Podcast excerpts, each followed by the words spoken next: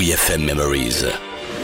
Les archives de la radio du rock. Dans WeFM Memories, pas d'antivax avec les vaccines. Waouh.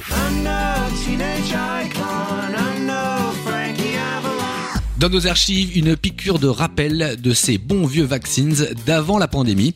Justin Young et son groupe sont venus souvent en session live à WeFM, comme ce 11 octobre 2012 où il nous joue Teenage Icon, chanson qui raconte comment un gars ordinaire, tellement décalé, se croit à l'époque des idoles des jeunes, comme Frankie Avalon, dont plus personne ne se souvient sauf The Vaccines. Vinsou, c'est toi qui donnes le là. Merci.